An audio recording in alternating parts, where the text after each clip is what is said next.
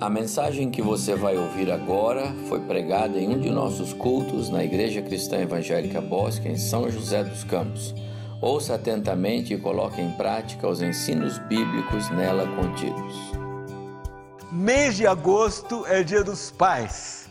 E não importa o que digam por aí, para os cristãos, toda data que valoriza, comemora, exalta, evidencia a importância da família, nós vamos comemorar e nós vamos falar sobre ela. Já que em agosto tradicionalmente se comemora o Dia dos Pais e ele vem se aproximando, nós queremos pensar hoje à noite um pouco sobre a família e como ela é vista na Bíblia. Eu quero pelo menos passar com vocês em três casos do Antigo Testamento, mas depois olhar para um texto ou dois específicos do Novo Testamento que mostram como a família no plano de Deus não é um acessório, ela não é uma decoração, ela não é uma, uma parte da vida como se fosse uma coisa qualquer, mas ela é essencial, não só para a igreja, mas para a sociedade em geral e para a sustentabilidade e equilíbrio da vida do país como organismo, como grupo de pessoas que deve viver, que viver junto e que deve fazer todas as coisas juntos. E a primeira evidência disso está em como o Senhor criou o mundo. Quero que você vá lá comigo para Gênesis capítulo 1, versículo 26. Deus, e nós cremos que o Senhor criou tudo o que existe, como está relatado aqui em Gênesis.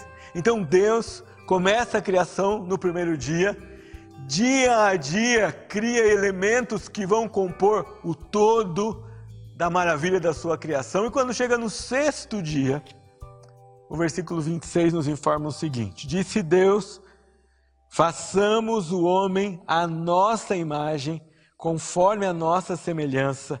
Tenha ele domínio sobre os peixes do mar, sobre as aves do céu, sobre os animais domésticos, sobre toda a terra e sobre todos os répteis que rastejam pela terra. E criou Deus, pois, o homem à sua imagem, a imagem de Deus o criou, homem e mulher os criou. E Deus os abençoou e lhes disse: olha qual é a primeira ordem: sede fecundos, multiplicai-vos, enchei a terra. E agora ele repete o que ele já disse anteriormente: e sujeitai-a. Dominai sobre os peixes do mar e sobre as aves do céu e sobre todo o animal que rasteja sobre a terra. É interessante você notar que a palavra homem no versículo 26 não significa nós homens, ela significa o ser humano. Depois, lá no versículo 28, o autor especifica isso dizendo para você que Deus criou o homem macho e fêmea nas versões mais antigas, homem e mulher nas versões mais modernas. O Senhor idealiza o ser humano assim. E nós percebemos, pela ordem que é dada ao primeiro casal, no versículo 28, que a família estava na mente do Criador desde o princípio. Porque ele não cria Adão e Eva e diz assim para eles: olhe, cuidem do jardim, desfrutem da vida que eu dei para vocês, aproveitem enquanto só estão vocês aqui no planeta, é, desfrutem dos privilégios que vocês têm. Não, a primeira ordem aqui para eles é sede fecundos, multiplicai e enchei a terra. A família, a criação da família, o aparecimento da família tá, está em uma das prioridades que Deus organiza aqui na sua criação para a vida do homem, para a vida do homem e da mulher, para a vida do primeiro casal que ele cria e que vai ser o pai e a mãe de toda a humanidade. Claro que, na sequência, há outras coisas que o homem deveria fazer, por exemplo, dominar toda a criação, cuidar de toda a criação. E esse é outro princípio cristão que nós não vamos detalhar hoje, podemos fazer numa outra ocasião. Hoje nosso assunto é olhar como Deus dá prioridade e traçou como prioridade a família desde esse primeiro momento. Muitas outras coisas aparecem na história da criação. Muitas outras atividades aparecem aqui. Mas a história da família é lindamente enfatizada, então, no versículo 2. Numa primeira leitura, você tem a impressão que está lidando com duas histórias da criação. Mas, na verdade, quando você olha o texto mais detalhadamente, você se dá conta que o capítulo 2 é um zoom no sexto dia e nos versículos de 26 até 28. É como se Deus desse um. voltasse um pouquinho. Agora a gente não pode mais falar fita, né? Não tem mais. Ele voltasse um pouquinho o filme aí, o arquivo de MP4 ou MOV, o que você quiser, e ele desse um zoom. Vamos mostrar de novo essa parte, mas eu quero que vocês reparem nas peculiaridades da cena, nos detalhes daquilo que nós só contamos por cima. Então ele diz como é que ele fez com que Adão tomasse consciência de que era criado em família. E o processo todo se dá com uma tarefa que Adão tem que desenvolver. O que Deus diz para Adão? Olha, você vai olhar para cada casal de seres, de animais criados por mim, e você vai dar nome para eles. Que exercício para Adão!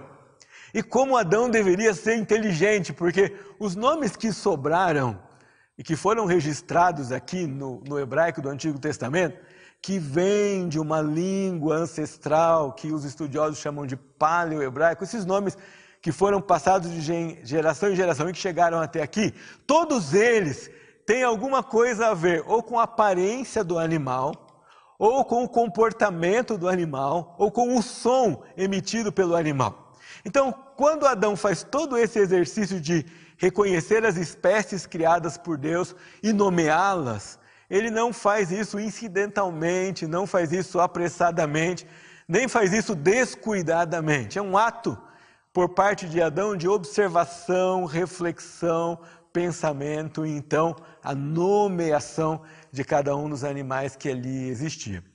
O ato de nomeação implica no Oriente Médio Antigo posição de autoridade. Quando Adão nomeia os animais, ele está declarando para a cultura aqui oriental que ele tem domínio sobre esses animais. Assim acontece com os patriarcas que nomeiam seus filhos e por aí vai em toda a história do Antigo Testamento.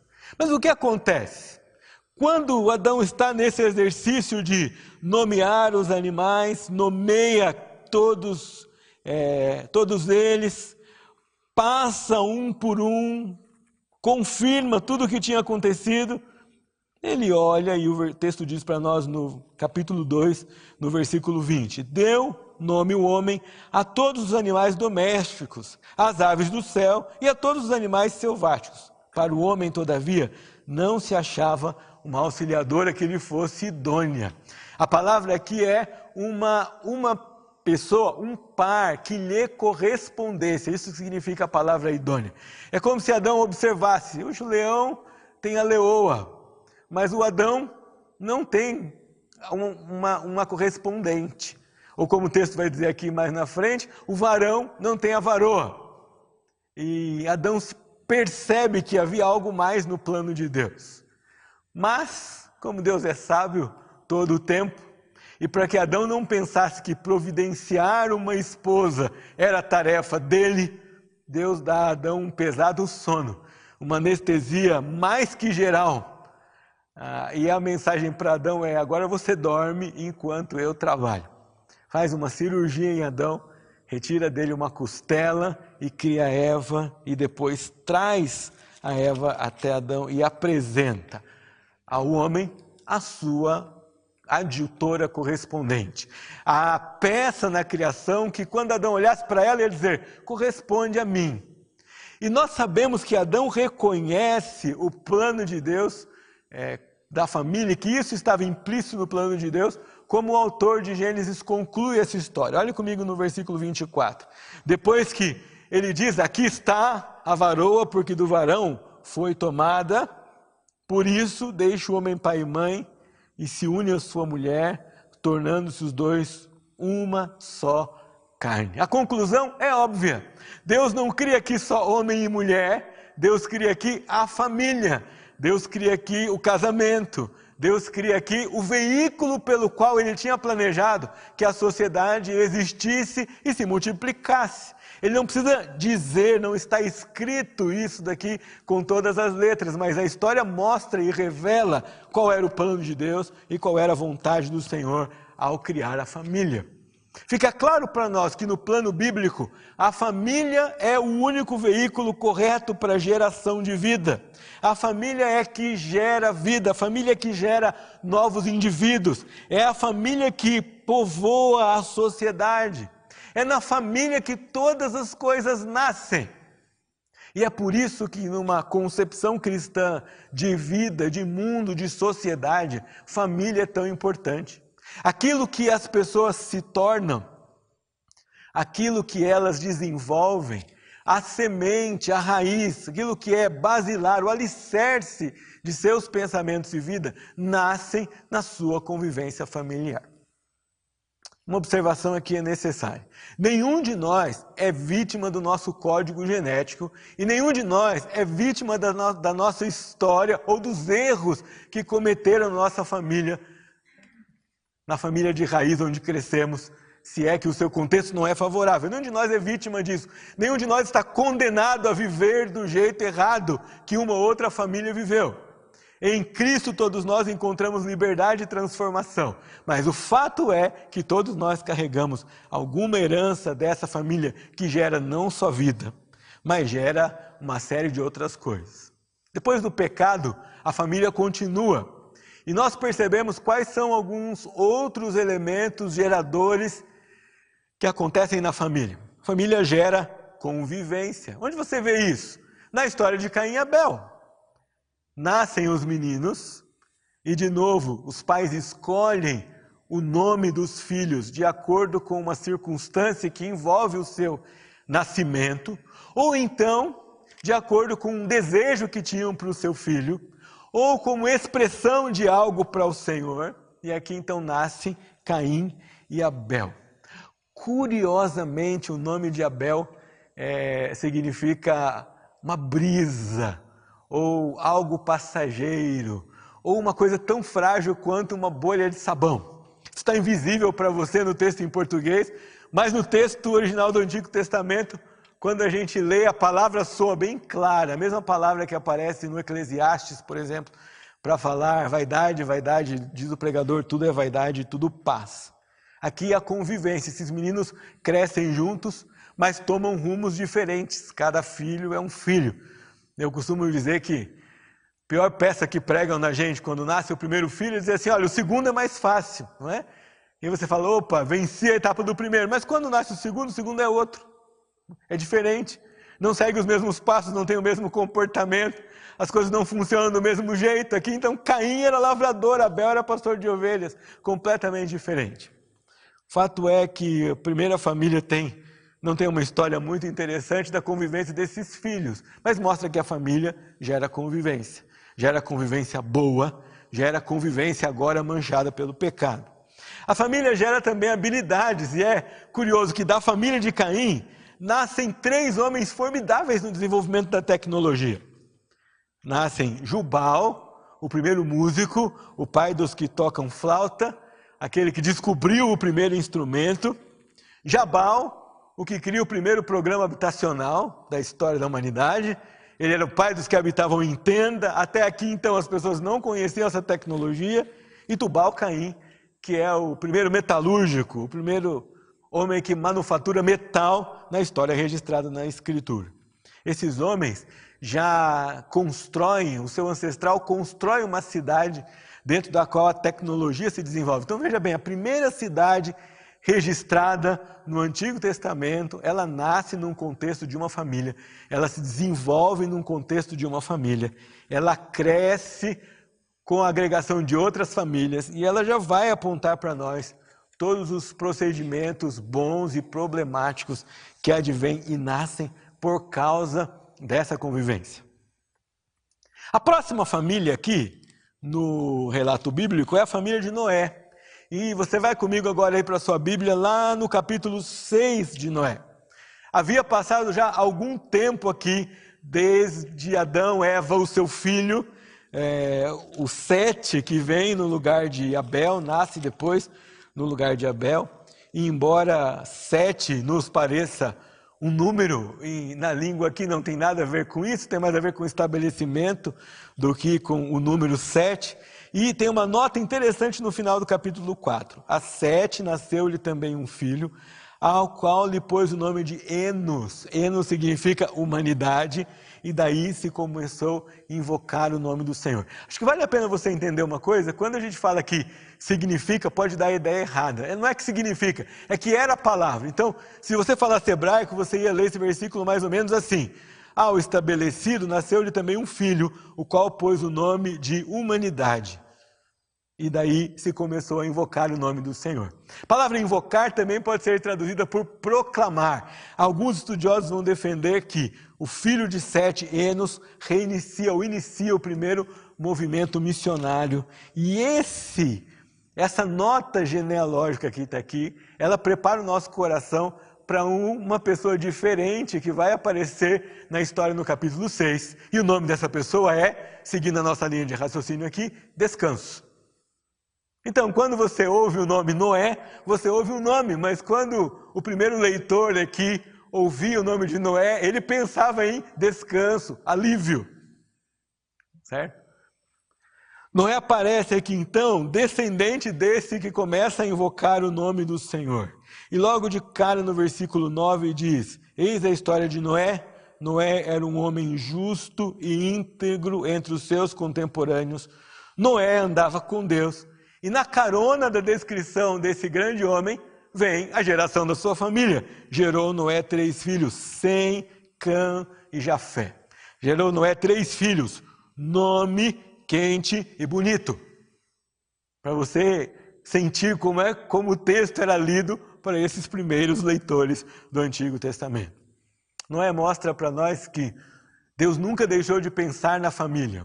Atrás da descrição dos atributos do homem a quem ele escolhera para fazer diferença na história da humanidade, vem a geração dos seus três filhos. Com a família de Noé, nós aprendemos que Deus traz a família ao mundo para desenvolver caráter na vida das pessoas. Noé tinha a missão de fazer de Sem, Cão e Jafé, de nome quente e bonito, três homens de caráter justo e íntegro entre os seus contemporâneos.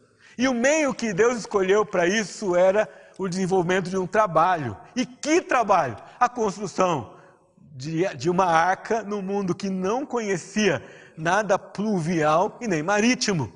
Você pode imaginar o que é construir um barco no lugar onde não chove. Né? Quando eu estive em Lima, no Peru, ah, os carros não tinham limpador de para-brisa, porque lá não chove, não se usa limpador de para-brisa. Então você pode imaginar o que é viver num lugar em que não chove, e de repente Deus diz para você: constrói um barco, e você tem que fazer um barco do nada. Imagine você também que Noé não tinha serra circular, não tinha motosserra, não tinha lixadora elétrica, não tinha nível elétrico, não tinha nada dessas facilidades que nós temos hoje. E nós nem sabemos quais ferramentas ele tinha à disposição, ou seja, pode ser que seus filhos tenham que, além de ter desenvolvido a arca de acordo com o plano estabelecido por Deus, tivessem que também desenvolver as ferramentas para construir aquele empreendimento divino. Ora, a família desenvolve por meio de serviço caráter cristão.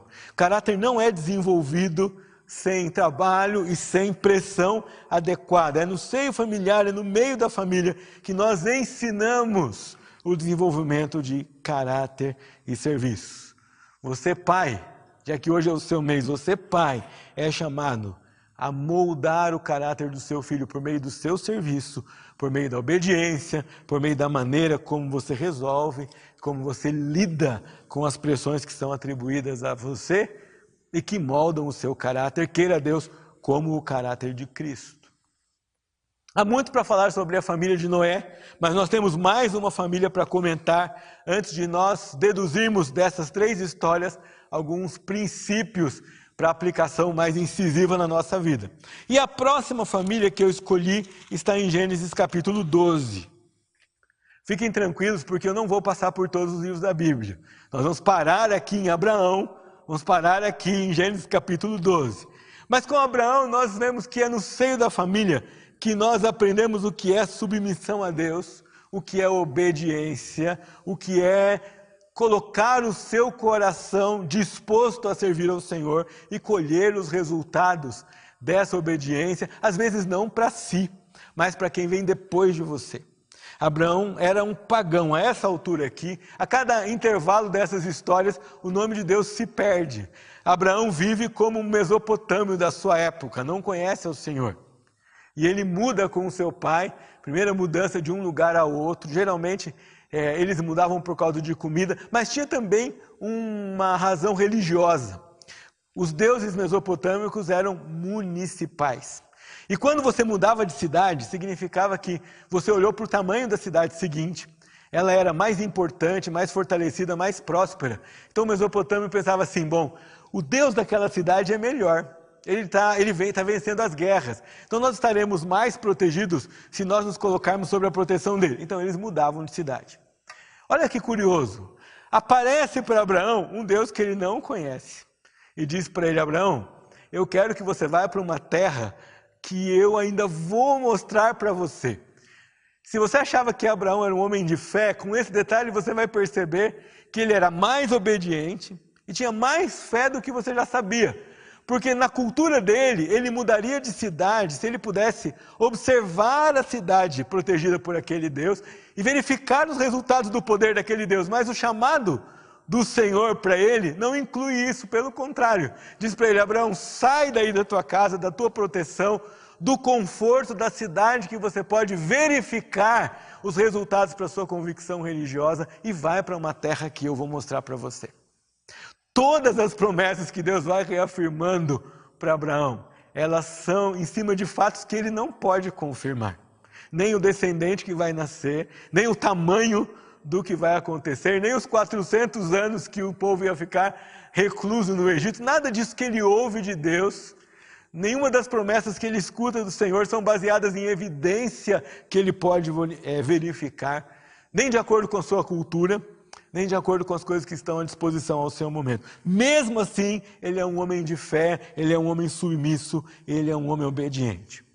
Você quer povoar essa nação com homens e mulheres submissos a Deus. É em casa que nós ensinamos que o filho pode se tornar um cristão pensante e um líder servidor, submisso a Deus, aos pais e aos, às autoridades que o cercam. Hoje, no culto da manhã, você ouviu sobre qual é a vontade de Deus para o cumprimento e para a submissão dos cristãos às autoridades, como é que a Bíblia delineia isso. Eu queria trazer aqui para você algumas aplicações, duas apenas, dois princípios apenas, que nós podemos pensar e aplicar na nossa vida a respeito da família. Eu queria antes ler para vocês uma definição de família que é de Paul Daly no seu livro Ensino e Discipulado. Ele diz assim: a família é uma instituição essencial que produz os recursos e o caráter necessários para a sobrevivência da igreja e do Estado meu amado irmão e meu amado amigo que me ouve pelos canais da internet. Se um país não protege suas famílias, se um país não cuida das famílias, é um país que atenta contra a própria sobrevivência, é um país que clama a própria destruição e é um país que planta as próprias consequências de destruir a família. Por isso é tão importante para nós como cristãos, convencidos do que a palavra de Deus nos ensina, lutarmos para que a família sobreviva sadia, permaneça sadia, e uma das melhores maneiras de fazer isso é oferecer ao mundo a vida da nossa família como uma família sadia.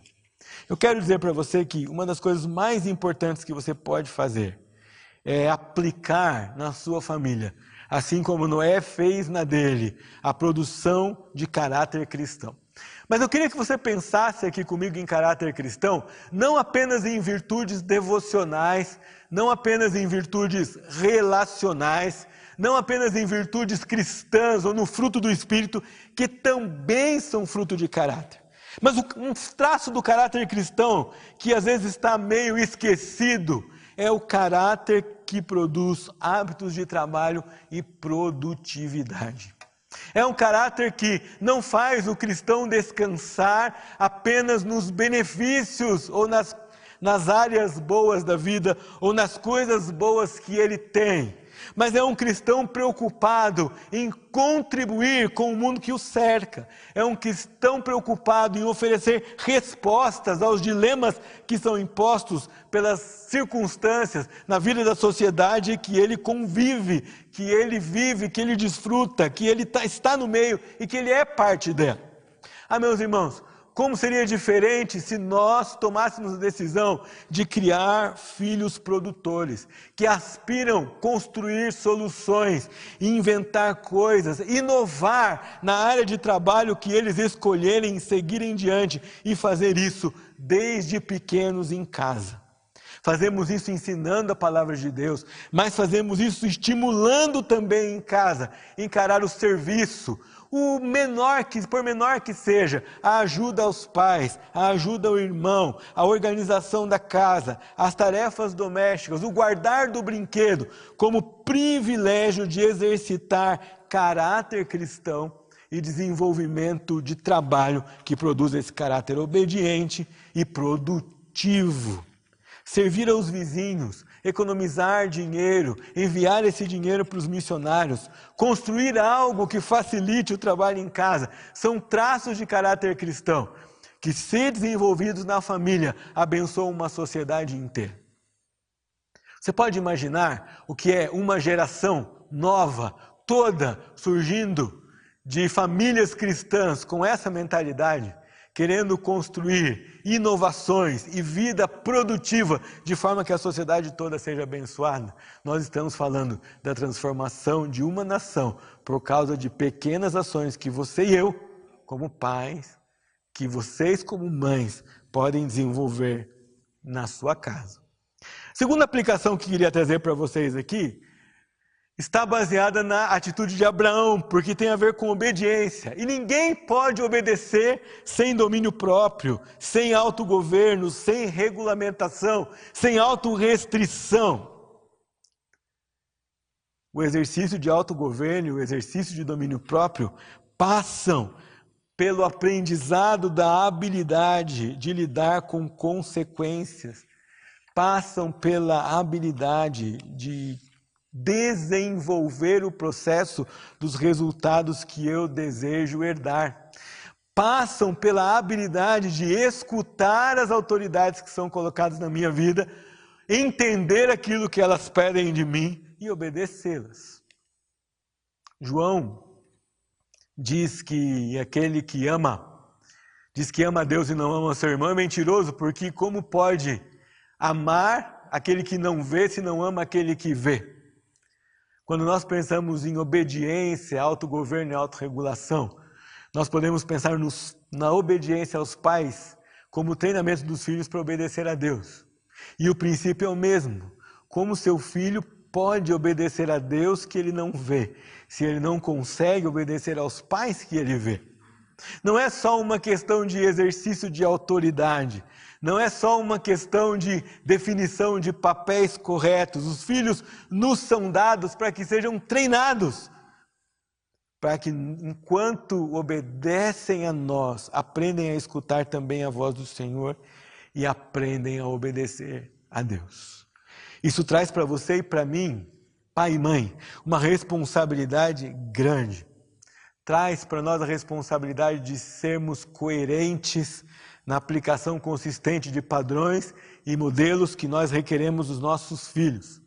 Traz a tarefa de aplicar disciplina não só como correção, mas também como ensino e como desvio da rota do erro para a rota certa para a palavra de Deus. Não basta dizer que está errado, tem que mostrar por que está errado e como deixa de estar errado. Essa é a disciplina bíblica. Passa pelo exercício constante de mostrar que o obediente ganha mais liberdade e o desobediente precisa de mais restrição. Pensando em termos de sociedade, é verdade que quando uma sociedade precisa de muitas leis para que possa conviver de forma pacífica é porque os indivíduos perderam o rumo do autocontrole, do autogoverno e da autorrestrição.